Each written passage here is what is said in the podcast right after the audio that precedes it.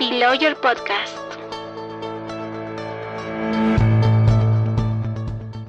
Buen día comunidad jurídica, soy Diana Tori. Gracias por escuchar Below Your Podcast, plataforma de difusión del derecho corporativo y civil patrimonial. Below Sessions, módulo societario. El tema de hoy es reglas aplicables a todas las sociedades del artículo 31 al 49 de la Ley General de Sociedades. Y en esta oportunidad tenemos el agrado de presentar a Joe Navarrete. Joe Navarrete es asociado senior del estudio jurídico Payet Ray Cauby Pérez Abogados, maestría en Finanzas y Derecho Corporativo en la Universidad de San, programa avanzado de Dirección de Empresas PADE en Finanzas y Derecho Corporativo en la Universidad de San. Es profesor de Mercado de Valores en la Universidad Mayor de San Marcos, profesor de Buenas Prácticas de Gobierno Corporativo y de Derecho de Finanzas en la Universidad Mayor de San Marcos y licenciado en Derecho por la Universidad Mayor de San Marcos. Agradecemos su participación, estimado doctor. El espacio es todo suyo. Hola, gracias. Eh, muy agradecido primero por la invitación, para poder eh, que hayan pensado en mí para terminar este módulo de reglas eh, aplicables a todas las sociedades. bueno, ya me han presentado, así que procederé con la exposición.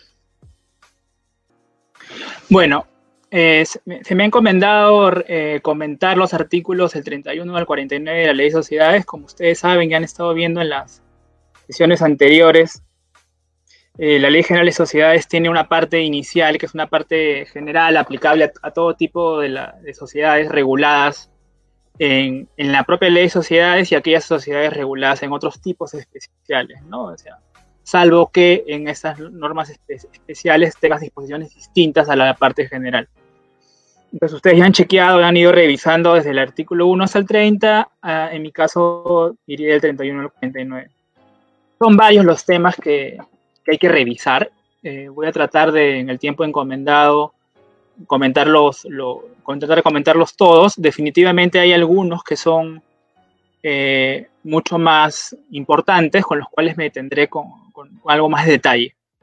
En general son tres de los temas que podemos eh, ver respecto en esta última sección de la parte general. En relación con el primer tema, el, es el artículo 31 que nos dice lo siguiente, ¿no? Nos dice, el patrimonio social responde por las obligaciones de la sociedad sin perjuicio de la responsabilidad personal de aquellos socios en aquellas formas societarias que así lo, lo. ¿Qué significa esto? A ver, eh, nosotros hemos estudiado en la universidad, de repente tenemos un tipo de conocimiento de que eh, las sociedades tienen responsabilidad limitada y responsabilidad ilimitada. ¿Ok? Pero realmente esta responsabilidad limitada o ilimitada está mucho más pensada o realmente se refiere a aquella responsabilidad que tienen los socios que conforman la sociedad. La sociedad como tal siempre responde con todo su patrimonio. Cuestión diferente es si es que la sociedad, o en todo caso, si es que el acreedor adicionalmente puede responder con su patrimonio, puede ir a un socio de un tipo especial de sociedad a efectos de cobrar eh, las acreencias. Ok, dicho esto, la sociedad como tal es un sujeto de derecho bajo la regulación nacional y por ende tiene un patrimonio. Para hacer un poco de, digamos, de teoría general del patrimonio, existe un dogma que se llama la dogma de la unidad del patrimonio. ¿Qué quiere decir esto? Un sujeto de derecho tiene un solo patrimonio. Por ende, cualquier sujeto de derecho que existe en nuestra regulación debería tener un patrimonio. O en todo caso, potencialmente podría tener un patrimonio. Esto, eh, digamos, en términos eh, no respecto de otro tipo de derechos personales que todos, eh, personas naturales, por ejemplo, tenemos derecho a la intimidad, derecho a la libertad de expresión, cosas como esa. Aquí estamos hablando un poco más de aquellos derechos u obligaciones o cargas, otro tipo de situaciones jurídicas subjetivas que tienen un contenido patrimonial, o en todo caso que son valorables en dinero. Ahora bien, el, ¿cómo podría definir yo el patrimonio social? Teniendo en cuenta, claro, lo siguiente, lo que he dicho hace un momento. Una persona jurídica tiene un patrimonio. ese patrimonio, en el caso de la sociedad, responde íntegramente por las deudas de la sociedad. Si es que la forma jurídica lo permite, y eso lo vamos a ver un poco con, con más detalle adelante, el acreedor también puede ir contra el socio respecto de su propio patrimonio, respecto al patrimonio del socio. Pero la sociedad, como les decía, responde siempre con su patrimonio de manera íntegra. Ahora bien, ¿qué es el patrimonio? Es simplemente todo, el conjunto de situaciones jurídicas subjetivas que pueda tener la, la sociedad. ¿Qué significa esto? Derechos, cargas, intereses legítimos, este, obligaciones, débitos, créditos, todo lo que la sociedad tenga. Aquí he puesto algunos ejemplos un poco gráficos. ¿no? Si la sociedad tuviera un inmueble, el inmueble es parte del patrimonio. Si la sociedad tuviera dinero es parte del patrimonio y también las deudas. Esta es una visión, digamos, amplia respecto de lo que, lo que se entiende por patrimonio. ¿Ok? Ahora, usualmente hemos escuchado la frase patrimonio neto. El patrimonio neto no es igual que el patrimonio social. El patrimonio social es el conjunto de situaciones jurídicas que puede tener una sociedad. El patrimonio neto es un, es un concepto diferente, es un concepto básicamente contable, que se refiere a la diferencia entre el activo y el pasivo. Eso es el patrimonio neto. Más adelante eh, con, les, les, daré mayor detalle respecto a esto. Ahora bien, yo les decía, eh, la sociedad tiene un patrimonio y responde con ese patrimonio. Y usualmente nosotros eh, tenemos un concepto también este, que se nos enseña respecto del capital social. ¿Qué es el capital social y cuál es la diferencia con el patrimonio social? El, capital social es simplemente una cifra numérica que uno al momento de constituir una sociedad o al momento de hacer un aumento de capital o una reducción de capital debe fijar en los estatutos. Por ejemplo, el día de hoy yo constituyo una sociedad y eh, asigno un capital social de mil soles. Ese es el capital social. En el momento uno, el capital social se corresponde usualmente con el patrimonio social. ¿Por qué? Porque tanto el capital social, que es una cifra numérica y es un monto de dinero, se corresponde con el dinero que la sociedad tiene en caja en ese momento, que son los mil soles. ¿Ok? Pero si, por ejemplo, mañana de esos mil soles eh, gasto 500 soles para obtener una licencia de funcionamiento, el patrimonio social ha cambiado ha variado, porque lo que yo voy a tener ya no son esos mil soles, sino van a ser los 500 soles, que es la diferencia, y tendré algún, algún derecho expectaticio respecto de constituir, respecto de obtener esta licencia. Entonces el capital social estaría conformado en ese momento, en ese momento 2, por el dinero y un derecho expectaticio. Como les decía, el capital, el patrimonio social incluye todo tipo de situaciones jurídicas subjetivas que pueda tener la sociedad. Mientras que el capital social se habría quedado en la misma cifra, en la misma cifra inicial, que son los mil soles. ¿Ok? Aquí les he puesto, ok, el capital social se, se señala en el estatuto, el capital social, el estatuto luego y el pacto social se inscriben en registros públicos y al momento de registrarlos ese capital social se publicita. Aquí les he transcrito una inscripción de una sociedad en la cual nos dice que el capital social está er, er, es mil soles y está redividido en mil soles, en mil acciones, cada una con un valor nominal de un nuevo sol. Ahora, regreso un poco a lo que les había comentado antes respecto de el patrimonio y respecto del patrimonio neto. Lo que, lo que pueden ver en la, en la pantalla es una, un estado de situación financiera llamado antes eh, balance general. A nivel contable, todo lo que la sociedad pueda tener se va registrando en un estado financiero y en un estado financiero particular que es el estado de situación financiera. El estado de situación financiera es como una foto, lo que, la, lo que la sociedad tiene en un momento determinado. ¿Ok? Por ejemplo, sin que esta sea una clase de estados contables o sin una clase de, de finanzas para abogados el, el, el, estado de situación financiera tiene tres partes principalmente. Uno es el activo, todo aquello que la sociedad tiene y, y la cual es en grandes rasgos un derecho. Por ejemplo, caja, que no es nada más que dinero que pueda tener de, rápida disposición bancos, que es el dinero que pueda tener los bancos, clientes, que son las deudas, este, los créditos que tenga la sociedad respecto de sus clientes, aquellos derechos que tengan a cobrar en el futuro. Y abajo tenemos el activo no corriente, que son activos que eh, que tiene una, una vocación de permanencia en la sociedad. Por eso ahí se suele poner los edificios, los equipos de transporte, porque son este, activos que no van a ser rápidamente dispuestos por la sociedad.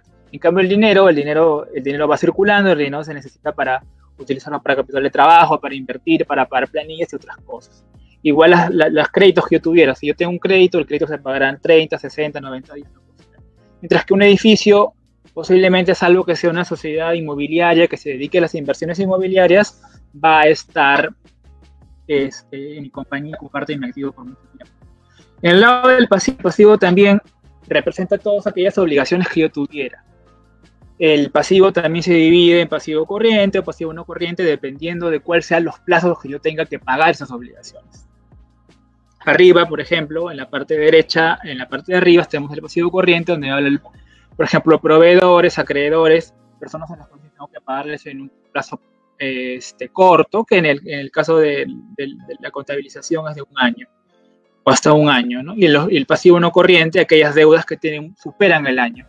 Por ejemplo, si yo tuviera un préstamo a tres años con un banco, yo tendría que este, dividir este, estas deudas en dos partes. La porción corriente, que es la que yo voy a pagar dentro del año, y la porción no corriente, que va a ser la que voy a pagar del año para adelante. Y cada año, como el estado financiero se va cambiando, como si es una foto, la foto de hoy no es la misma foto que el año que viene, estos dineros se irán modificando y de repente tenía mil, por ejemplo, de una deuda de tres mil en el, en el pasivo eh, corriente y tenía dos mil en el pasivo eh, no corriente, el otro año será diferente porque posiblemente estos yo los pagué y los otros dos mil, una parte se va a volver corriente en el año siguiente y la otra va a seguir siendo no corriente. ¿Ok? Luego, llegando a lo del patrimonio, que es lo que nos interesa, para hacer este, digamos, link con la, con la idea anterior del capital social, con la idea anterior del patrimonio neto. El patrimonio es también una cuenta contable, donde básicamente se representan aquellos derechos que son de los socios, por ponerlo de manera general. Y la cuenta por excelencia del patrimonio es esa cuenta que he colocado con una flecha roja, que es el capital. Este es el capital social. ¿Ok? Sin embargo, el patrimonio de la sociedad realmente está conformado por el entero estado financiero. Como les decía, un patrimonio tiene activos, tiene pasivos y tiene este, otro tipo de... Eh, y los activos y los pasivos a su vez están conformados por derechos, por eh, derechos expectaticios, por, otro tipo de cuestiones jurídicas subjetivas, igual el pasivo, ¿no? Ok, entonces este patrimonio, eh, esta cuenta llamada patrimonio no solamente tiene el capital social, tiene otro tipo también de cuentas. Por ejemplo, las reservas. La ley general de sociedades te dice que cada vez que repartas, que sea la junta obligatoria anual y tengas que repartir esto, y de utilidades, reserves un importe para apoyar reservas. Esas las reservas es una, un dinero adicional que deberías tener en caja en el caso de que hubiera algún incumplimiento. Es una, es una garantía adicional al capital social ¿okay? que deben tener las sociedades anónimas. Los resultados del ejercicio son aquellas cosas, y lo veremos más adelante porque también un artículo vinculado con ganancias y pérdidas, eh, son aquellas cosas que, aquel dinero, aquellos, aquel efectivo que, la sociedad haya podido ganar durante el ejercicio. En este caso, en este ejemplo, tenemos resultados del ejercicio positivos, son 43 mil eh, soles o dólares, pero también podrían haber pérdidas, eso lo veremos más adelante. ¿Ok? ¿Y qué es el patrimonio neto? Como les decía, el patrimonio neto es la diferencia del activo. El activo en el ejemplo son 435 mil eh, dólares menos el pasivo. Y el pasivo, como les decía, está conformado por el pasivo corriente y el pasivo no corriente, por lo cual habría que sumar ambos pasivos y llegaría a un, a un monto este, global de pasivos, llegando, haciendo la resta, podría obtener el patrimonio neto. ¿no? El patrimonio neto este, se corresponde con la, casi la última línea de la parte la fila derecha, que me habla de total patrimonio. Ok, entonces, para ir recapitulando esta parte, el, artículo 31 me habla del patrimonio social. El patrimonio social es todo aquello que la sociedad tiene en general. Derechos, obligaciones, otro tipo de acciones jurídicas subjetivas. ¿Ok? El patrimonio social es diferente al capital social, porque el patrimonio social es variable. es variable. Este, si yo tengo dinero y lo gasto, el dinero deja de ser dinero y se vuelve este, un activo, otro tipo de activo, una existencia, por ejemplo. Una existencia que es algo que yo compro para vender. Eh, o de repente eh, presto ese dinero y tengo acreedores, y ese dinero ya no es dinero, sino es una cuenta por cobrar. O de repente ese dinero lo pago y desaparece una deuda que yo tenía. ¿Ok? Entonces el patrimonio social es variable, es mutable.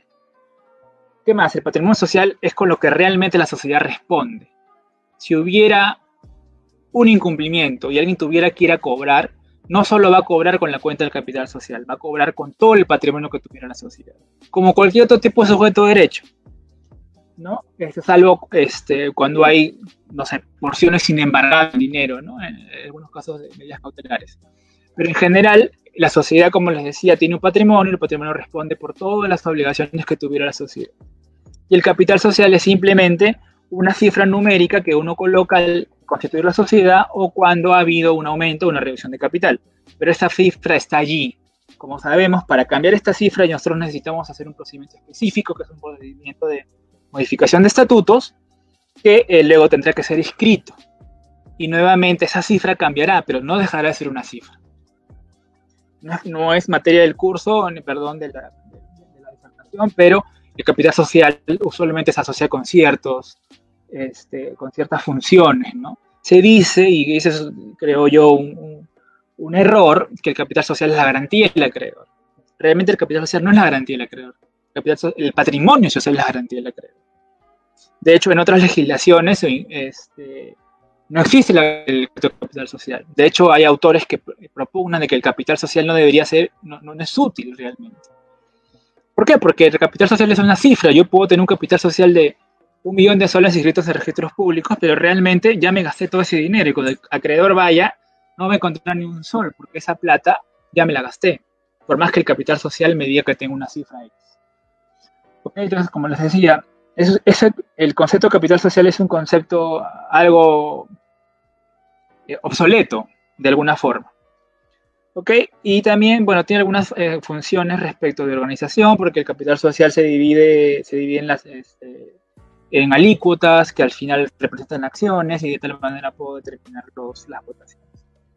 Ok, pero el artículo que comentamos hace un rato también decía de que la sociedad responde con el patrimonio salvo los tipos sociales específicos.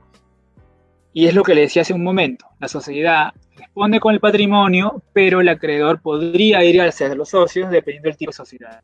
Para ponerlo en términos sencillos, cuando estamos ante una sociedad de capitales, sociedad anónima, sociedad responsabilidad limitada, el acreedor solamente puede ir contra el patrimonio de la sociedad y no puede cruzar hacia el patrimonio del, del socio. Esa es la esencia de la responsabilidad limitada. ¿Ok? En el caso de la responsabilidad que no es limitada, el acreedor puede ir contra el patrimonio de la sociedad y adicionalmente podría ir contra el patrimonio de los socios. Ok, aquí les he transcrito algunos artículos que dan cuenta de eso. Por ejemplo, la sociedad anónima, ¿no? Dice, ¿no? Eh, la sociedad anónima está representada por acciones nominativas y se integra por aportes de los accionistas, quienes no responden personalmente por las deudas sociales. Es totalmente diferente el caso de la sociedad colectiva, donde nos dice que las sociedad colectiva, los socios responden de forma solidaria y limitada por las obligaciones sociales. Para ponerlo sencillo, un acreedor frente a una sociedad responsable limitada solamente puede contra el patrimonio de la sociedad. Frente a una sociedad con responsabilidad limitada, adicionalmente del, del patrimonio de la sociedad puede ir contra el patrimonio de los socios. Porque realmente la responsabilidad limitada más que ser de la sociedad que siempre va a responder con su patrimonio del socio. ¿Ok? Eh, aquí hay más artículos que también nos dan cuenta de lo mismo. La sociedad de responsabilidad limitada no responde personalmente a obligaciones sociales y las sociedades civiles. ¿Ok? En línea con lo anterior, y ya pasando al siguiente artículo, el, el artículo 32 nos dice lo siguiente, ¿no? Dice, quien adquiere una acción o participación de una sociedad existente responde de acuerdo a la forma societaria respectiva, por todas las obligaciones contraídas por la sociedad con anterioridad. Este artículo es impreciso, porque como les decía hace un momento y como hemos visto en los artículos este, específicos de cada tipo social, es posible que alguien adquiera una participación, una, para ponerlo sencillo, una acción luego de, de haber contraído la sociedad una deuda, pero eso no lo va a hacer responsable, porque el accionista siempre va a tener responsabilidad limitada. Entonces realmente este artículo está pensado, está hecho para aquellas sociedades que tienen responsabilidad, para aquellos socios que tienen responsabilidad limitada, para aquellas sociedades de personas. el artículo es, digamos, este, impreciso. Eh, ahora bien, más allá de eso, eh, existe, ¿podría existir el pacto en contrario? Sí, porque la prohibición que nos da el segundo párrafo del artículo 32 es respecto de efectos frente a terceros. ¿Ok? No nos habla de, efectos internos. Por ende, las partes podrían, los socios podrían pactar un régimen distinto de responsabilidad y hacerse cobro entre ellos mismos respecto a lo que hayan pactado. ¿Ok? Eh, como les decía, este artículo, el problema es que es impreciso, porque un accionista por ejemplo, yo entro de accionista hoy de la sociedad XYZSAC, SAC. Este, yo no voy a responder por las, por, las deudas anteriores de la sociedad. Yo he, invertido yo he comprado una acción y yo responderé hasta el monto que yo he invertido. Y la sociedad responderá con todo su patrimonio. Pero no es de que yo vaya a responder a futuro. ¿Ok? Por eso le decía que era un artículo impreciso. Bien, dentro de todos los temas, eh, uno de los temas más importantes es el nivel del pacto social. Y, luego vendrá otro que es quizás el más importante dentro de estos artículos, que es el régimen de nulidad de acuerdos societarios. Para ponerlo en simple, el régimen de nulidad establecido en, en ley de sociedades es bastante deficiente es muy, es muy deficiente. Que tiene muchas contradicciones. Y esas contradicciones acarrean este, conflictos jurídicos. Ya más adelante iremos viendo con más detalle estas contradicciones, pero la idea general que yo creo que, en todo caso me gustaría transmitir con, cargo que ustedes eh, bueno, puedan cotejar, investigar luego por su cuenta, es que el régimen de nulidades de, las sociedades es, muy malo, es muy malo. Es muy malo porque este, desconoce algunas categorías jurídicas de, civiles, y no solo eso ya, sino que ni siquiera logra o, este, o es idóneo para, para poder lograr lo que el derecho comercial usualmente quiere lograr, ¿no? Es el derecho comercial solamente quiere salirse de estas, este, de estos a veces moldes un poco tríos que te, que te el derecho civil a estos que la, actividad económica sea dinámica. Aquí no pasa eso. Estos regímenes han querido ser dinámicos, pero lo único que han querido, lo único que están haciendo, que crean realmente son conflictos, porque hay normas que se contradicen, normas que no tienen sentido. Ahora vamos a, vamos a ver. Bueno, como antecedente,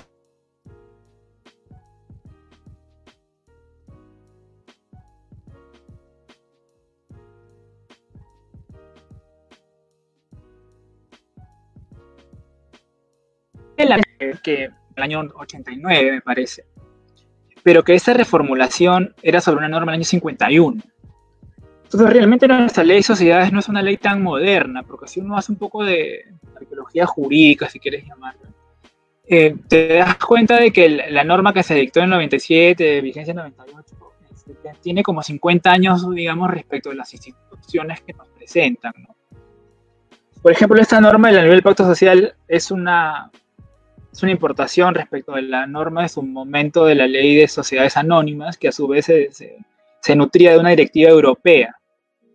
¿Cuál es el problema aquí de fondo?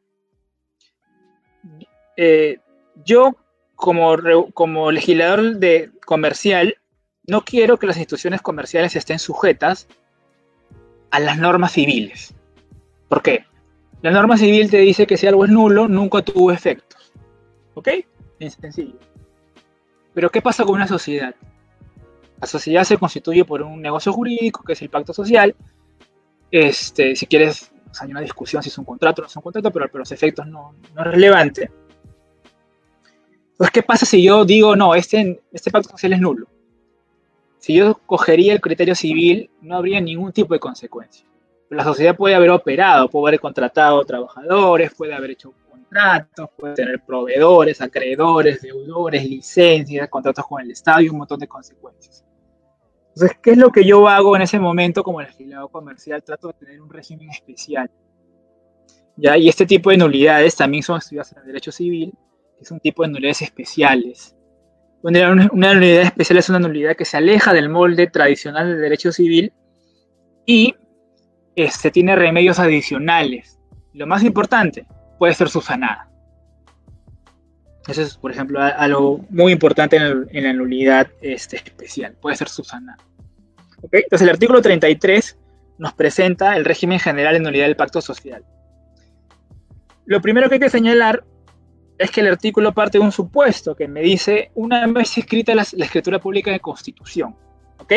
Entonces, habrían dos regímenes en nulidad del pacto social. Uno es antes de que la escritura pública se escriba y otro es después que la escritura pública se escriba. ¿Ok? Para el anterior, dado que no hay ninguna regulación específica, uno debería guiarse por el Código Civil. Personalmente tengo mis objeciones, ¿ya? Porque la inscripción, si bien es un, es un criterio, digamos, es un punto de inflexión objetivo, no respeta realmente lo, lo, que debería ser la voluntad del legislador, que es proteger a la sociedad como tal. En otros hay propuestas o la doctrina te dice que en algunos casos debería incluso respetarse si es que tú puedes acreditar que la sociedad ya ha operado en el mercado a pesar de que no se. Como sabemos, si la sociedad se constituye y no se inscribe, pasa a tener una cualidad irregular, que tiene consecuencias respecto de los administradores y su responsabilidad, pero la sociedad sigue celebrando contratos válidos, contratos exigentes. ¿Ok? Pero bueno, la, regulación actual nos dice lo siguiente. Una vez inscrita la, el registro público de la sociedad, entonces tengo ese régimen de nulidad especial del pacto social. Y me da sus, eh, los supuestos, ¿no?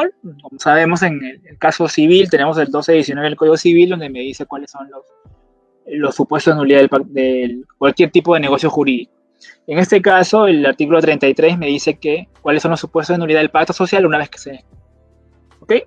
El primer supuesto me habla de incapacidad. Como nosotros, por ejemplo, aquí es un...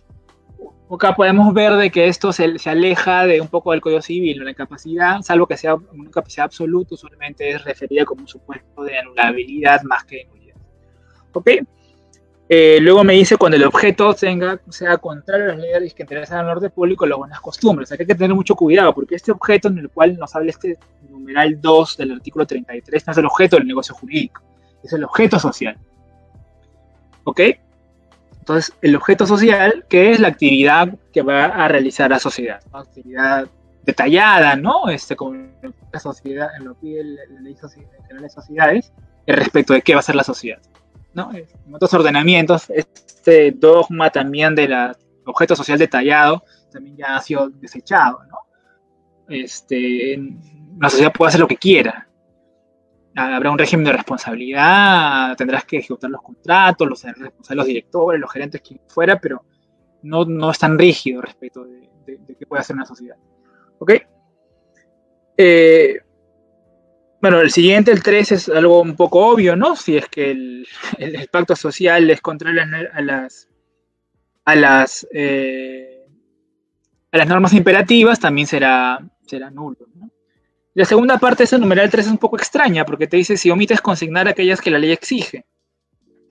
No, eso se puede leer de dos formas, porque la primera forma es, oye, pero si es que siempre, si algo es imperativo, es supletorio, y esos contratos deberían tener las lo básico, se, digamos que se, el, contrato se integraría con la legislación y por ende sería un contrato válido, un pacto social válido. Esto debe entenderse como aquello que es necesario para que la sociedad pueda operar. ¿no? Eh, por ejemplo, si la sociedad omite por no colocar la cifra de capital social. Por ahora, la cifra de capital social es un requisito indispensable. Por ende, en ese caso sería este, nulo. Claro, a nivel práctico, si esto ya pasó en la inscripción, es poco probable que una cosa tan elemental o esencial pueda ser observada, si queremos llamarlo de algún modo.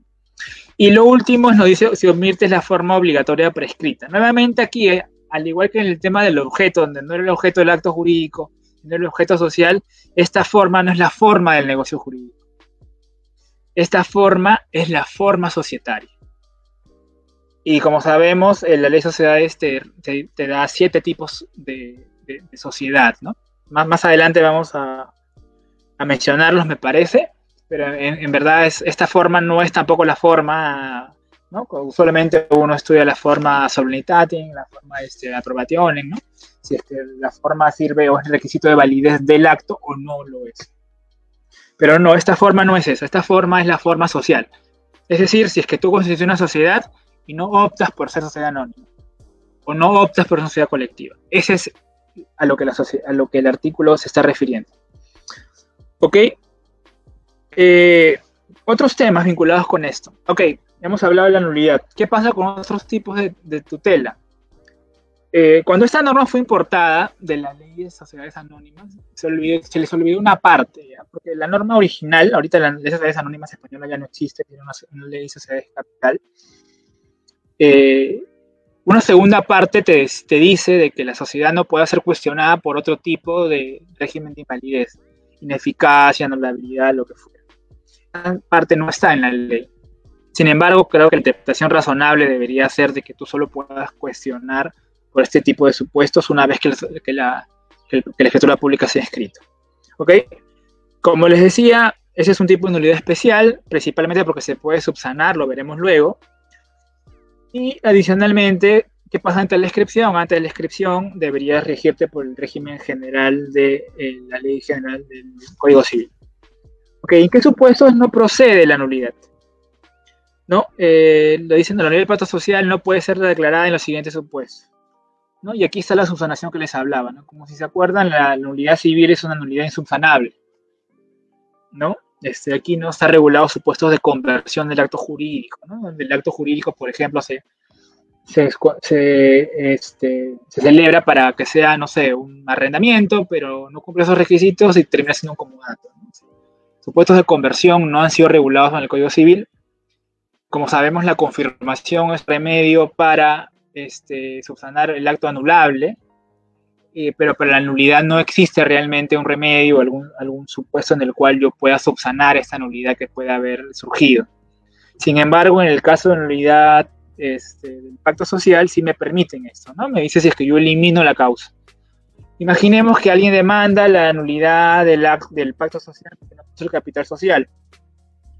Entonces yo lo único que hago es a una junta de accionistas, modifico el artículo correspondiente o inserto el artículo correspondiente y coloco el, capital social y se acabó el problema.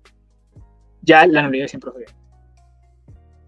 No, y la otra, el otro, el otro numeral, el numeral 2, nos dice que, eh, tampoco será posible eso cuando sea suplido por otras normas. Y, digamos que esto venía un poco a, cuenta con, viene a cuenta un poco con lo que les comenté hace un rato, ¿no? Si es que siempre tienes normas supletorias y tienes normas imperativas también, y tienes un principio, que es el principio de conservación del acto jurídico, realmente ese artículo 2 es un poco un artículo más, digamos, pedagógico, ¿no? Porque si tú haces una interpretación sistemática del ordenamiento jurídico, no sería necesario que te digan eso. Cualquier tipo de contrato si tuviera una cláusula nula que no sea esencial, este, puede ser reemplazada por la norma imperativa. ¿no? Eso es el principio del derecho civil. Tienes este artículo del Código Civil también que te dice lo mismo. Entonces, este, digamos que ese artículo 2 es un poco pedagógico, más que, más que tener, digamos, una, una real incidencia en el régimen de nulidad. Eh, la demanda de nulidad eh, se tramita por el proceso abreviado, se dirige contra la sociedad y solo puede ser este, iniciada por personas con legítimo interés. Esto es similar a lo que demanda el Código Civil, ¿no? Personas con legítimo interés que puedan demandar la nulidad. Y el plazo para demandar la misma es de dos años, ¿no? En el caso de, del Código Civil, el, plazo es mayor, son diez años, ¿no? Este, ¿ok? Y te dice, ¿no? Desde la, desde la fecha de constitución, de inscripción en el registro, ¿no? Este, eso es muy importante, como les decía, mientras que la sociedad no esté escrita en el registro, puede ser cuestionada por cualquier tipo de invalidez, nulidad, ineficacia, la que fuera que esté en el Código Civil. Es que se escribe solamente apliquen estas normas específicas de la Ley General de Sociedades. Ahora, los efectos de la sentencia. Como les decía al comienzo de esto, el legislador mercantil lo que usualmente trata de hacer es relajar un poco los principios que guían, principios, normas, lo que fuera que guían el Código Civil o la, legislación civil. Entonces, y como les decía, el problema con la nulidad es que la nulidad no tiene efectos desde cero, ¿no? Entonces, todos los efectos que se hayan producido se, entienden como no producidos. Bueno, ella es una discusión adicional si es que, digamos, la acción, el acto, como quieran llamarlo, no cumple, no, no, genera efectos como negocio jurídico, pero sí lo genera como hecho jurídico, eh, como hecho jurídico, ¿no? Este, no negocial o lo hace como hecho jurídico, este, no, no, negocial o incluso hasta, hasta, ilícito, ¿no? Para algunos temas de restitución de prestaciones, ¿no? O, responsabilidades, este, responsabilidades lo que pueda haber, ¿no? Esa ya es otra discusión en, esencia, el acto jurídico nulo no produce efectos. Pero como les decía hace un momento, este, el legislador mercantil se preocupa de que la sociedad siga, o en todo caso, todo lo que pasó antes de la nulidad no se vea afectado. Entonces aquí tenemos una nulidad que tiene un efecto que se le llama el efecto de disolución. Esa nulidad, para empezar, tiene efectos para adelante y lo que hace es disolver a la sociedad. Recordemos que el pacto social no solamente es un negocio jurídico que crea, que, es en sí mismo un negocio jurídico, sino también tiene vocación de crear una persona jurídica, si es que la persona jurídica se inscribe, ¿no? Que tiene vocación de crear un sujeto, un sujeto de derecho irregular, si es que la sociedad no se inscribe. Este sujeto jurídico irregular o esta persona jurídica actúa en el mercado como una persona, contrata, este, se relaciona, puede causar daños, entonces, el legislador mercantil no quiere que esta realidad no se desconozca, ¿no? Entonces, lo que hace es disolverla. Esto es como una causa de disolución. Es como si la sociedad hubiera tenido muchas pérdidas y tuviera que disolverse. Es como si los socios ya no quisieran seguir adelante y tuviera que disolverse. todo lo que pasó atrás sigue vigente. ¿Ok? Y aquí, en el último párrafo, es algo bastante, este, bastante indicativo respecto a este tipo especial de nulidad. Y es que te dice que los plazos para los aportes este, se, acaban, ¿no? O sea, es raro porque si la, sociedad es nula, pero igual los accionistas o los socios tienen que seguir aportando, a pesar de que, digamos, la causa, el origen de ese aporte, que es este, la, causa, la causa de atribución patrimonial, que es el, pacto, el, pacto, social, no, no existe, o en todo caso, digamos, es inválido, no es nulo, ha sido declarado nulo. ¿no? Pero nuevamente, esto es porque esta es una nulidad este, que tiene un efecto disolutorio. Es por eso. Este, un, digamos, en régimen civil esto no pasa.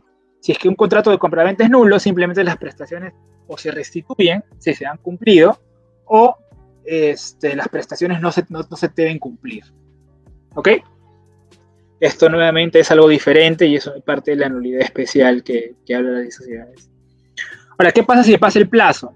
si pasan estos dos años. Sobre todo en los supuestos en los cuales el objeto es este, contra las leyes que ordenan el orden público. En esos casos, la Corte Suprema podría este, determinar que la sociedad eh, ha incurrido en una causal disolución. ¿Ok? Ese es en el artículo 410, que está mucho más adelante de la, que la parte general, pero que también sirve para este tipo de casos, pero un supuesto específico es cuando el objeto social es nulo. Imaginemos que alguien constituye una sociedad para de sicarios, ¿no? El objeto social es matar personas por encargo, ¿no? Lo que. Pasan dos años, este, se escribió, nadie se dio cuenta, ¿no? Este, se escribe, pasa dos años y un día, ok, entonces no puedo hacer nada, no, sí puedo hacer algo. Por el 410, y por el 410 la Corte Suprema puede, puede disolver la sociedad.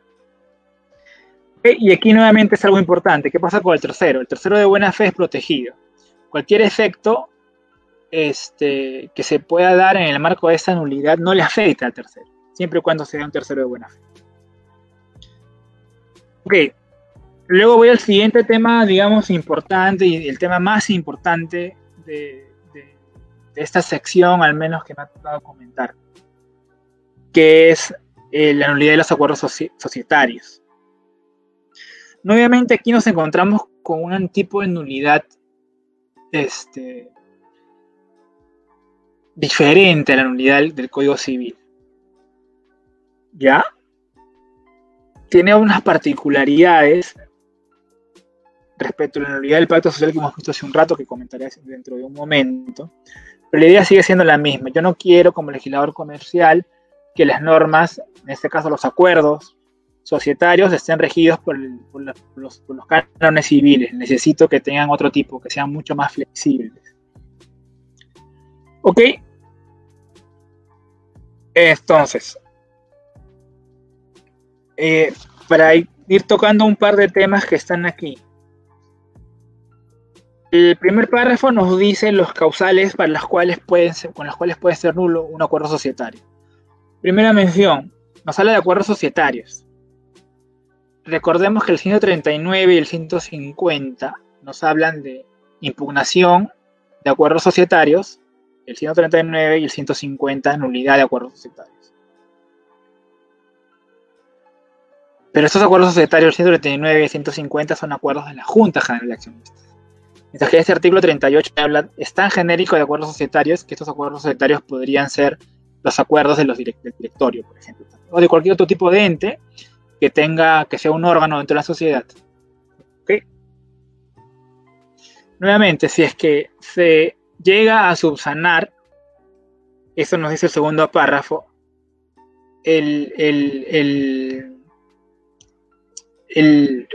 acuerdo eh, ya no está en conflicto con, con, el pacto social, porque el pacto social se ha modificado, lo que fuera, tampoco es procedente ese tipo de nulidad. Y luego al final nos dice que que, este, que la nulidad del pacto social se rige supletoriamente por las, por las disposiciones de la nulidad del pacto social. Que las nulidades del acuerdo, los acuerdos societarios se rigen supletoriamente por la nulidad del pacto social. Como veremos luego, estas normas también están muy mal redactadas, hay remisiones que no son necesarias, que son totalmente inútiles y remisiones que faltan. ¿no? Pero el problema principal de la nulidad de acuerdos societarios es el es el la, la contradicción que podemos encontrar entre entre el, entre ese artículo y el artículo 139. Más que contradicción, digamos, a ver, una de las primeras clases de derecho es un supuesto de hecho este, tiene una consecuencia jurídica. ¿Ok? ¿Qué es lo que pasa aquí? Idénticos supuestos de hechos tienen consecuencias jurídicas diferentes, con lo cual ya tenés un problema. Para ponerlo en sencillo, si uno ve la primera parte del artículo 38, la primera parte del artículo 39 respecto de nulidad de acuerdos societarios y respecto de acuerdos impugnables, un mismo acuerdo societario, por ser contrario, por ejemplo, al pacto social, es nulo bajo el 38 y es impugnable el 39. La pregunta es cuál aplico. Luego daré una solución, digamos, este, personal, pero realmente la doctrina viene hablando de estos artículos que se crearon. Porque no hay una respuesta satisfactoria y totalmente, digamos, cerrada respecto de cómo se puede interpretar esto. Pues ustedes pueden ver los dos artículos, se darán cuenta fácilmente que los mismos supuestos de hecho están en los dos lados, pero tienen consecuencias, consecuencias jurídicas diferentes. ¿Ok? Por ejemplo, en el caso de la, del artículo 140 de la Ley General de Sociedades, me dicen, ¿no? ¿Quiénes son legitimados para impugnar? Aquellos que hayan hecho conocer su, su desacuerdo en el eh, su desacuerdo, oposición al acuerdo en la Junta, los ausentes o los que hayan sido privados legítimamente de, de emitir su voto. Sin embargo, como recordamos, el artículo 38 se rige supletoriamente por el artículo, eh, por, las regulaciones del pacto social, con lo cual, ante un mismo supuesto de hecho, el legitimado bajo el 38 sería cualquiera que tenga legítimo interés y bajo el mismo supuesto de hecho el legitimado bajo el bajo el artículo 140 eh, sería solamente ciertos determinados sujetos. No, aquí hay una evidente contradicción. Luego, como habíamos visto en el caso del pacto social, este el, caduca dos años. Y según el artículo 38, el, la del acuerdo social se aplica supletoriamente lo del, la unidad del pacto social, nuevamente. Con lo cual, la, caducidad del, de, la unidad del acuerdo social debería ser dos años. Pero el 139 me dice determinados tipos de determinados tipos de plazos dependiendo del tipo de acuerdo. Entonces ahí también hay una contradicción. Es verdad que el artículo 38 te dice que, hay una salvedad, ¿no? En la última parte del 38, que te dice que es en el caso en el cual hay un plazo de caducidad más corto, aplica ese, ese plazo de caducidad. La única manera de interpretar eso es de que aplique el artículo 150, que tiene un plazo de no de dos años, sino de un año. ¿Ya? Pero como les decía, no queda muy claro si es que el artículo 38 aplica a sociedades anónimas o aplica a todas otras sociedades que no son anónimas. Y las sociedades anónimas tienen un régimen específico, que es el 139 y el 150. entonces, sigamos con esto. Por ejemplo, el artículo 38 también me dice que es supletorio el artículo 36. El artículo 36 no te dice nada respecto de la anulidad del del acuerdo, societario, del acuerdo societario. Porque te habla de la solución de la sociedad. Entonces, esta remisión al 36 es totalmente innecesaria. Lo que faltó hacer es hacer la remisión al artículo 37. El artículo 37, como, les, como habíamos visto, es un artículo que protege al tercero de buena fe. Entonces, la pregunta es: si yo declaro un, un acuerdo societario nulo por el 38, ¿qué pasa con el tercero de buena fe? ¿Se ve afectado? Parecería que sí, porque este 38 se aplica supletoriamente lo de la nulidad del pacto social y el artículo de buena fe del pacto social no ha sido incluido como, como aplicación supletoria. Y nuevamente, uno ve el 139 y ve la última parte que está remarcada en amarillo, se va a dar cuenta que te dice de que en el caso de acuerdos impugnables no se, no se afecta al tercero de buena fe. Entonces, a ver, el 38 te dice se aplica supletoriamente unidad del pacto, pero no, cuando hace la remisión no te remite al tercero de buena fe. Por ende, bajo el 38, un acuerdo nulo bajo el 38 no protegería al tercero de buena fe. Lo cual, como les decía al comienzo, no tiene mucho sentido porque estas normas mercantiles tratan de que el tráfico jurídico siga adelante y protege el tercero de buena fe, tal como lo hace el artículo 139. ¿Ok? Entonces, por eso, les, como les decía al comienzo, el régimen de nulidad del pacto, el régimen de unidad de acuerdos societarios es muy malo. El artículo 139 también tiene algunos problemas. Eh, a ver, ¿cuál es mi interpretación? ¿ya? Porque hay muchas, muchas interpretaciones respecto de estos artículos. Y sin contar el artículo 150, que también habla de la nulidad de los acuerdos de la Junta de Accionistas. Mi interpretación es la siguiente. El 139 y el 150 solo aplican a, Junta General de Accionistas de Sociedades Anónimas. El 38 no le aplica para nada. Y el 38, como está en la parte general, aplica a todas las sociedades menos a sociedades anónimas. Por un principio simplemente de especialidad. Si es que yo tengo alguna, una regulación general en la parte, las reglas aplicadas a todas las sociedades, eso aplica a todas las sociedades, salvo que el propio tipo social me indique de que hay un régimen específico. Y ese régimen específico lo tiene la, ni siquiera la tiene la, ni siquiera la tiene la, sociedad, o sea, directorio, junta, lo tiene solamente la junta de accionistas. Entonces, para mí, si uno quisiera ir a, a cuestionar un acuerdo de una sociedad anónima, tendría que ir por el 139 y el 150, impugnabilidad y nulidad, y no podría tocar el 38. Y tiene mucha más razón aún porque el 38, como les decía, no protege al tercero de buena fe. Y las sociedades anónimas son el principal tipo de societario que se constituye en el país y, de repente en todo el mundo, ¿no? Con sus, digamos, sus similares, la sociedad por acciones, ¿no? la, que fuera, la sociedad anónima. Este, entonces, es la única interpretación que yo encuentro plausible para que el 38 no se contraponga con el 139. ¿Cuál es? De que ambos regulan supuestos específicos. ¿Ok?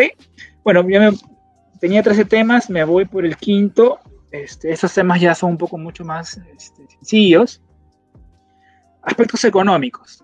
Un principio que guía las sociedades es de que según cuánto aportas, según cuánto ganas y según cuánto pierdes. O sea, el principio de proporcionalidad. Si yo tengo el 20% de una sociedad, yo ganaré el 20% o yo perderé el 20%. Ese es un principio, digamos, este, general. Sin embargo, como veremos luego, las normas, las normas y las partes pueden alejarse de este principio. Esos son los beneficios. La sociedad es económica en el marco de su objeto social durante un periodo determinado.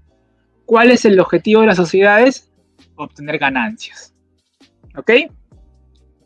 Para que luego sean repartidas, para que sean reinvertidas, para lo que fuera.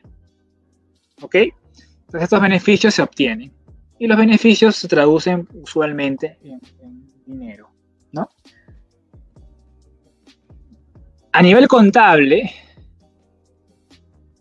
y también ah, dentro de las leyes generales de sociedades, hay un concepto que es el concepto de utilidad, que es básicamente lo que tú después de haber gastado para producir los beneficios te queda. ¿no? Hay determinado tipo, de, diferentes tipos de utilidades a nivel contable, utilidad operativa, la utilidad de impuestos, la utilidad neta. ¿no? Digamos que son las ganancias que tú vas teniendo según los gastos que tú quieras incluir dentro de esa, esa, cascada, digamos, de, de, beneficios y, gastos. ¿Qué son las pérdidas? Es posible que yo haya realizado la actividad durante todo un año, durante todo un periodo, pero no haya ganado dinero, haya perdido, haya invertido mil, no haya vendido absolutamente nada, se haya quemado la fábrica, eh, nadie me haya comprado o nadie me haya pagado, o esté en una etapa de inversión, por ejemplo, estoy construyendo una, una represa, no puedo operarla, gasto, gasto, gasto, y no tengo, no, no tengo ni un ingreso. Pues obviamente voy a hacer en pérdida, porque todo lo que yo esté utilizando son puros gastos, ¿ok? Y no hay ningún tipo de, de, ingreso. ¿Cuál es el estado financiero que me dice dónde, qué ganancias he tenido en el año o en el periodo? El estado de resultados. Antes, estado de ganancias y pérdidas. Antes, hace un rato les comenté sobre el estado, la balance, el estado de situación financiera slash balance general, que es una foto. Todo lo que la sociedad tiene en un momento determinado. En el caso de estado de resultados, es todo lo que la sociedad ha ganado o ha perdido durante un periodo determinado. ¿Y cuál es el momento, digamos, usual, regular para poder verificar esto? La junta obligatoria anual. Como sabemos, la junta obligatoria anual se debe llevar entre los tres primeros meses de cada año para sociedades que no son reguladas este, y para otro tipo de sociedades otro tipo de vehículos jurídicos, las juntas obligatorias anuales pueden tener otro tipo de plazos. ¿no? Principalmente estoy pensando en las sociedades supervisadas por la SMB. Ok, pero en principio en la junta obligatoria anual, entre otros temas como decidir este, si se cambian los directores o no, o de los administradores, este, se verifica si es que han habido utilidades, se aprueba, se aprueba la memoria anual, que es, digamos, que la administración cuenta qué ha pasado durante el año con la sociedad, se aprueban los estados financieros y dependiendo si hay utilidad o no utilidad se determina el destino de las mismas. Las utilidades pueden ir, como les decía hace un momento, pueden quedarse en la sociedad, con lo cual serían utilidades retenidas, pueden reinvertirse, pueden distribuirse, y como les decía también muy al, comienzo de la, charla, alguna una parte de la utilidad también debería ir a la reserva, a la reserva legal. ¿no? reservas estatutarias que se hayan colocado. Pues aquí está lo que les decía, ¿no? El artículo 39 me dice lo siguiente, ¿no? La distribución de beneficios de los socios se realiza de proporción a los aportes de capital. Si yo aporté 20% del capital, tengo derecho al 20%. Sin embargo, se pueden fijar otras proporciones. ¿Ok? Nuevamente la autonomía privada está por encima de las normas. Segundo párrafo, pérdidas. Todos deben asumir según yo ya pactado en el pacto social si es que no pacté nada, se asume que es de manera igual. ¿Ok? Es un poco como dos caras de la misma moneda. No, sino que en el caso de pérdidas es clarísimo que yo gano lo que aporto y en el caso de pérdidas yo pierdo lo que he colocado. Si no he puesto nada es proporcional. Usualmente estas proporciones, estas, eh, estas este, pérdidas son iguales. Un paréntesis sobre el primer párrafo.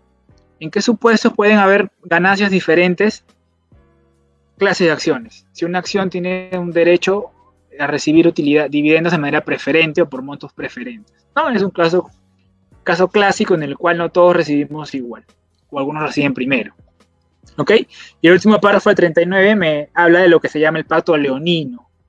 ¿No? El pacto, el pacto leonino son pactos abusivos, para ponerlo en sencillo. ¿No? Y ese se refiere a que yo no puedo excluir a un socio de las utilidades. No, no, no, no puedo hacerlo. Yo no puedo decir, ok, tú contribuyes, pero no vas a ganar nada. Eso está prohibido. Y en el caso de pérdidas, también no puedo hacerlo. Salvo, como se dice en el segundo párrafo, en aquellos socios que solo aplica, aportan servicios, ¿no? que son sociedades de personas. Respecto al reparto de utilidades, como les decía, ¿no? Eh, yo puedo repartir utilidades que son lo, lo que yo tengo derecho a recibir o el dinero que yo tengo ya cobrado después de un periodo de tiempo determinado. Después de ese periodo de tiempo determinado yo puedo pasar a distribuirlo, ¿no? Y, por cierres. Puedo hacer un cierre anual, puedo hacer un cierre semestral, un cierre mensual, un cierre trimestral. Siempre necesito tener un estado financiero que me diga si realmente a ese momento hay o no hay utilidad. ¿no? Y a partir de eso se puede este, proceder a la distribución de dividendos o utilidades. Aquí, por ejemplo, así como les presenté hace un rato un estado de situación financiera, que hay un estado de resultados.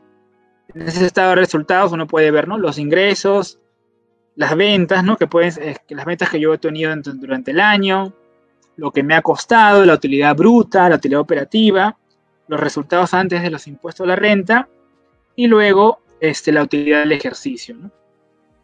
Entonces, las utilidades se reparten siempre y cuando yo he hecho cierres, haya hecho un estado financiero y diga, ok, a esta fecha, ¿cuántas ganancias hay?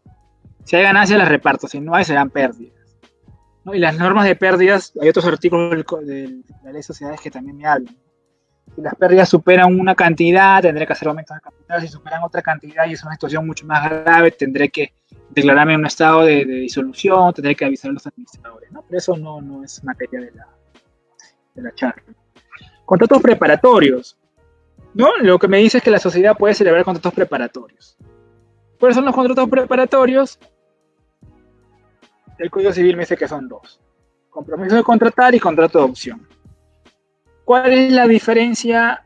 Este, digamos, más que diferencia, la complementariedad es que en el caso de la, del Código Civil te dice que los contratos preparatorios tendrán un plazo fijo, si no tienen un plazo determinado tendrán el plazo de un año. En este caso el artículo 41 me dice que el, plazo puede ser el que yo haya, convenido. ¿no?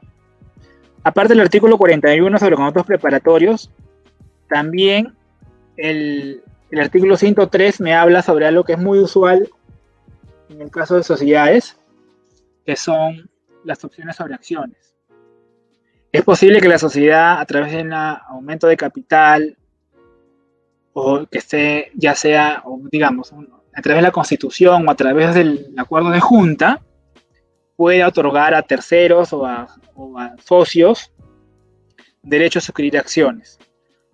¿Por qué yo no suscribiría una acción ahora si no luego, porque quisiera tener una, porque yo quisiera tener una opción, ¿no? La opción, como sabemos, es la posibilidad de celebrar un contrato a futuro con mi sola eh, voluntad, ¿no? Con mi sola declaración de voluntad, porque estamos en una situación en la cual hay una situación de sujeción y una situación de un derecho potestativo, ¿no? Entonces, si la sociedad decidiera emitir, decidiera otorgar opciones, el tercero o, o el accionista tendría derecho potestativo a, poderse, a poder adquirir esas acciones y la sociedad tendría que emitirlas.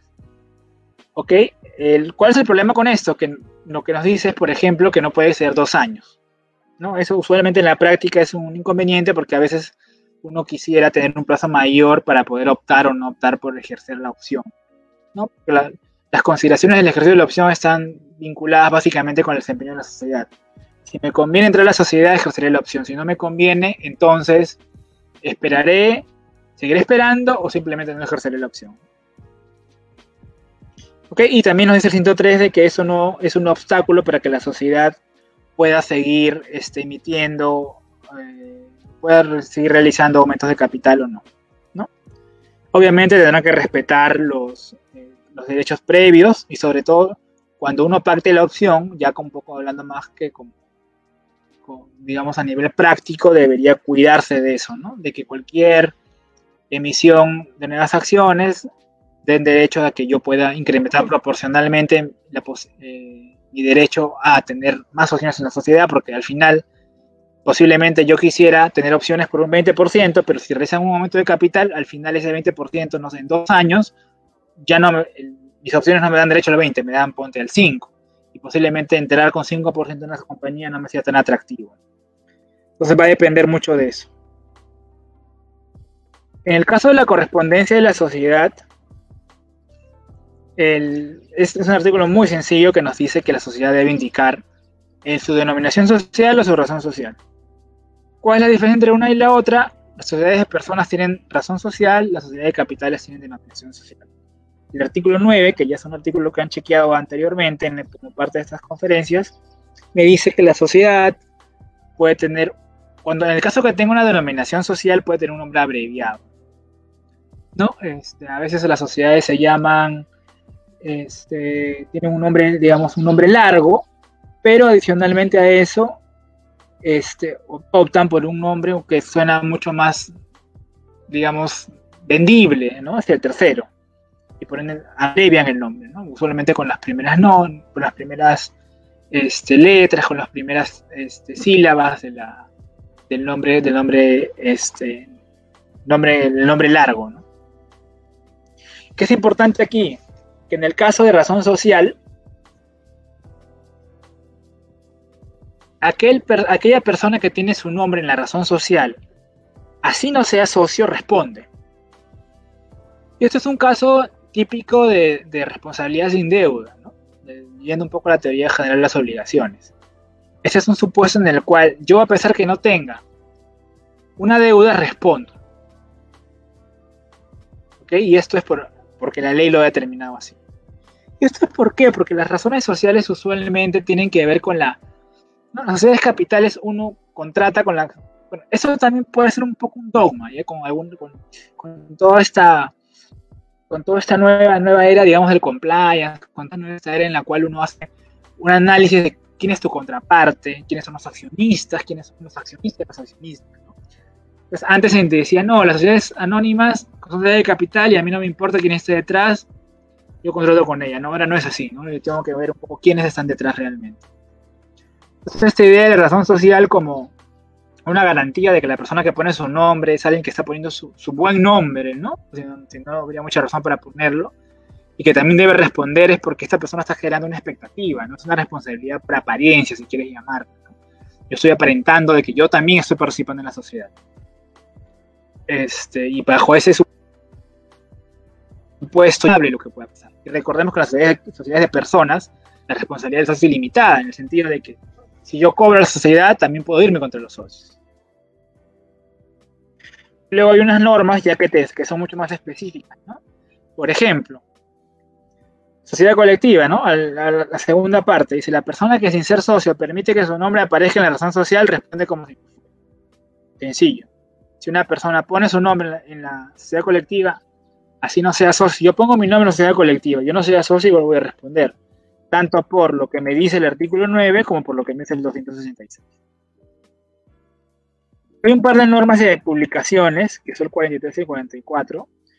Lo más importante de esto es de que las publicaciones son requisitos indispensables para poder ejercer derechos y en el marco de ese ejercicio de esos derechos para que los acuerdos que se tomen cuando la publicación tenga que ver con un acto, con un acuerdo social, no sean impugnadas.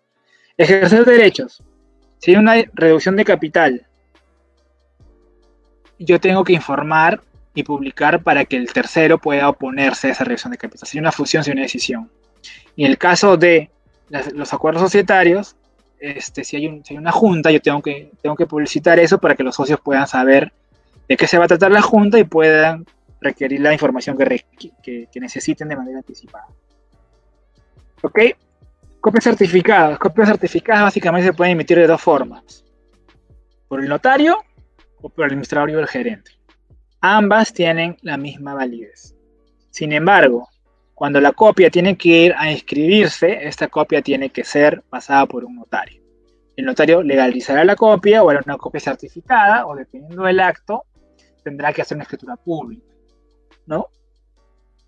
Luego, esto tiene que ver un poco más con inscripciones también, pero hay supuestos en los cuales yo puedo escribir un, acto en la partida de la sociedad sin que tenga una copia certificada, una copia legalizada en escritura pública. Y esto es cuando el documento viene del extranjero y ha pasado, este, o ha pasado por, el Departamento de Relaciones Exteriores o el órgano competente del extranjero, en el cual se le ha puesto la postilla. La postilla es un tratado internacional que te dice, de, básicamente, todos los países signatarios de la postilla, si el órgano competente de cada país valida un documento extranjero, ese documento extranjero tiene la misma validez en Perú. Por ejemplo, si yo quiero tener un documento este, de España, antes que hacía, tenía que tener una cadena de legalizaciones. El consulado de España, venía aquí, relaciones exteriores, y luego podía ir a registros públicos. Ahora no. Si yo tengo una postilla emitida en España por el consulado peruano, por el ente de que fuera en España, ese, ese documento es escribible aquí en Perú sin necesidad de ningún tipo de trámite. Ok, plazos. Que nos dicen ¿no? que la, ley se computa los plazos según lo que el Código Civil. El Código Civil tiene el artículo 183 que te habla de cómo se computan los plazos bajo el calendario gregoriano. El calendario gregoriano es el que te lo manejamos todos. Y luego el 184 te dice que salvo que te diga algo la ley de manera específica, todos los plazos se computan, de todas las leyes se aplican, se, computan según el artículo 183. Es un poco, nuevamente, algo ejemplificativo lo que te dice la Ley General de Sociedades. Emisión de títulos y documentos. Si yo quiero emitir un título de documento, lo puedo hacer por firma autógrafa, que es la que todos conocemos, medios mecánicos o medios electrónicos de seguridad. ¿Qué viene aquí? aquí ¿Qué viene a cuento aquí? Dos temas. Primer tema, manifestación de voluntad.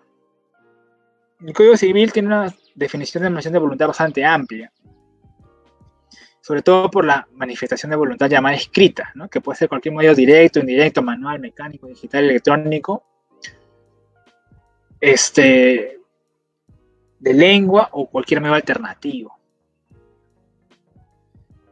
Y luego al final, luego el artículo 141 también me dice, ¿no? En los casos en que la ley establezca que la manifestación de voluntad debe hacerse a través de una formalidad expresa o requiera de firma, esta podrá ser generada o, comunicada a través de medios electrónicos, ópticos o cualquier otro análogo.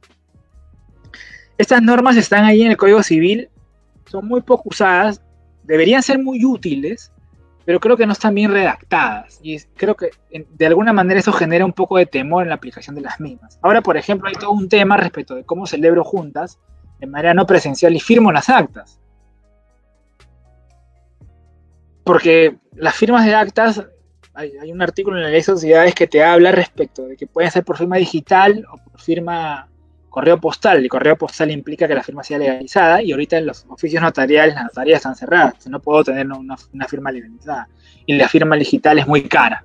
Entonces, creo yo que como parte de todas estas medidas del estado de emergencia, los meses que vienen, que van a ser algo complicado respecto de toma de acuerdos, celebración de contratos y formalidades, ¿no? Porque estamos muy acostumbrados al papel, a la formalidad.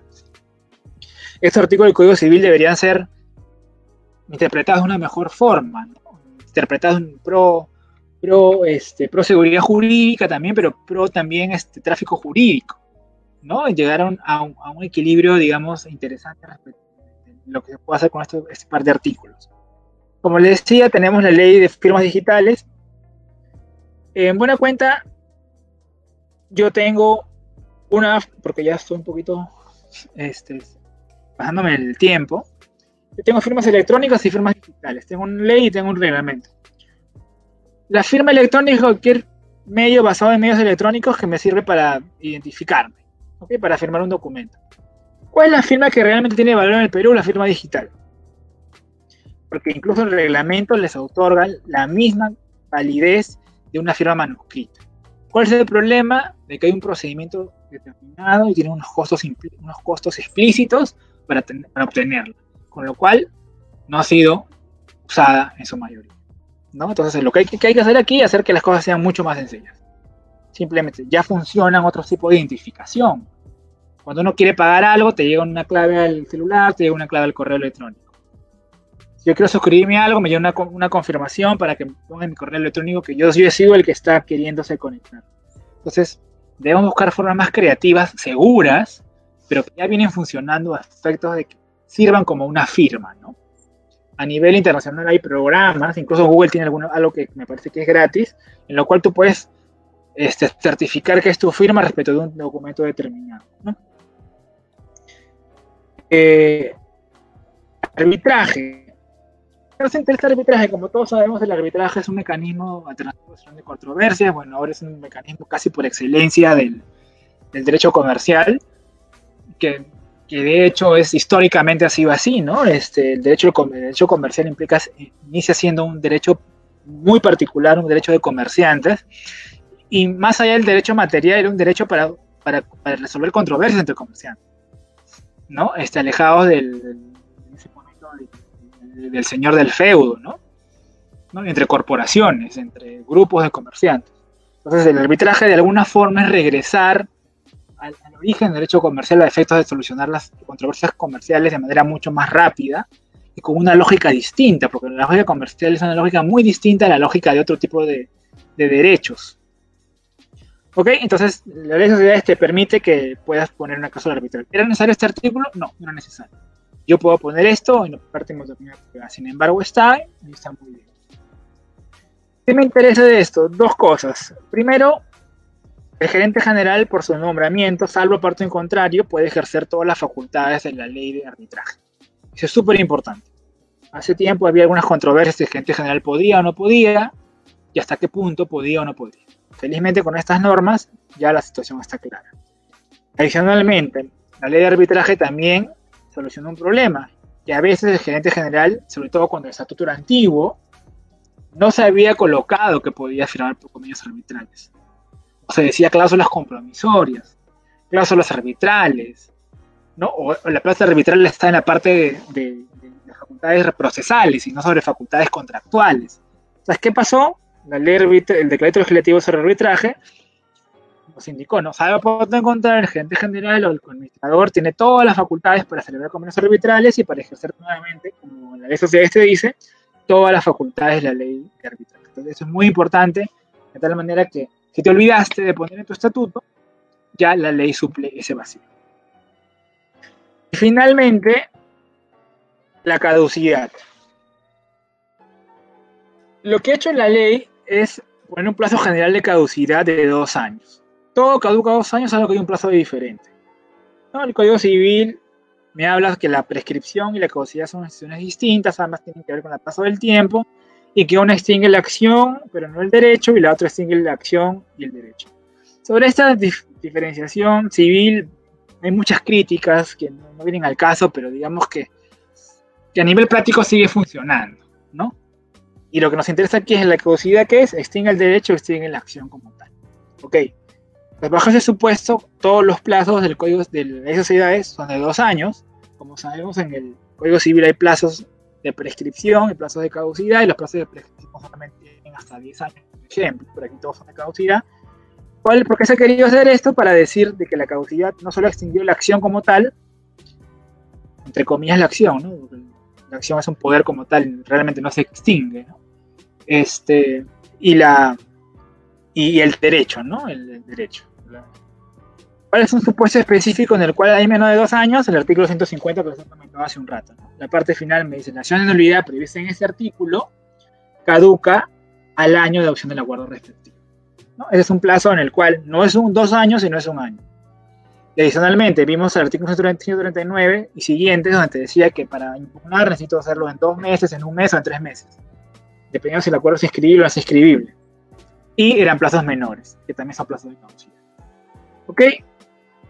Este, eso ha sido todo por mi lado. Espero que la, les haya servido la, la, disertación respecto a esos artículos. Son muchos artículos, posiblemente esto daría pie a dos o tres clases en un ciclo regular de derecho. He tratado de correr con algunos temas, explicar los más importantes.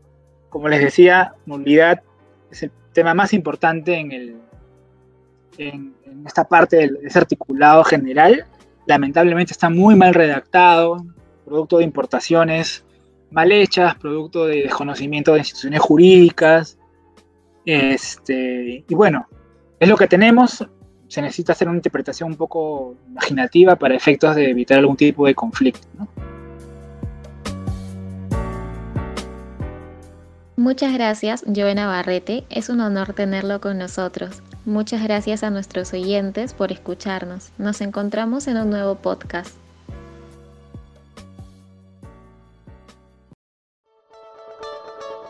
Below Your Podcast. No olvides seguirnos en nuestra página de Facebook y LinkedIn. Hasta pronto.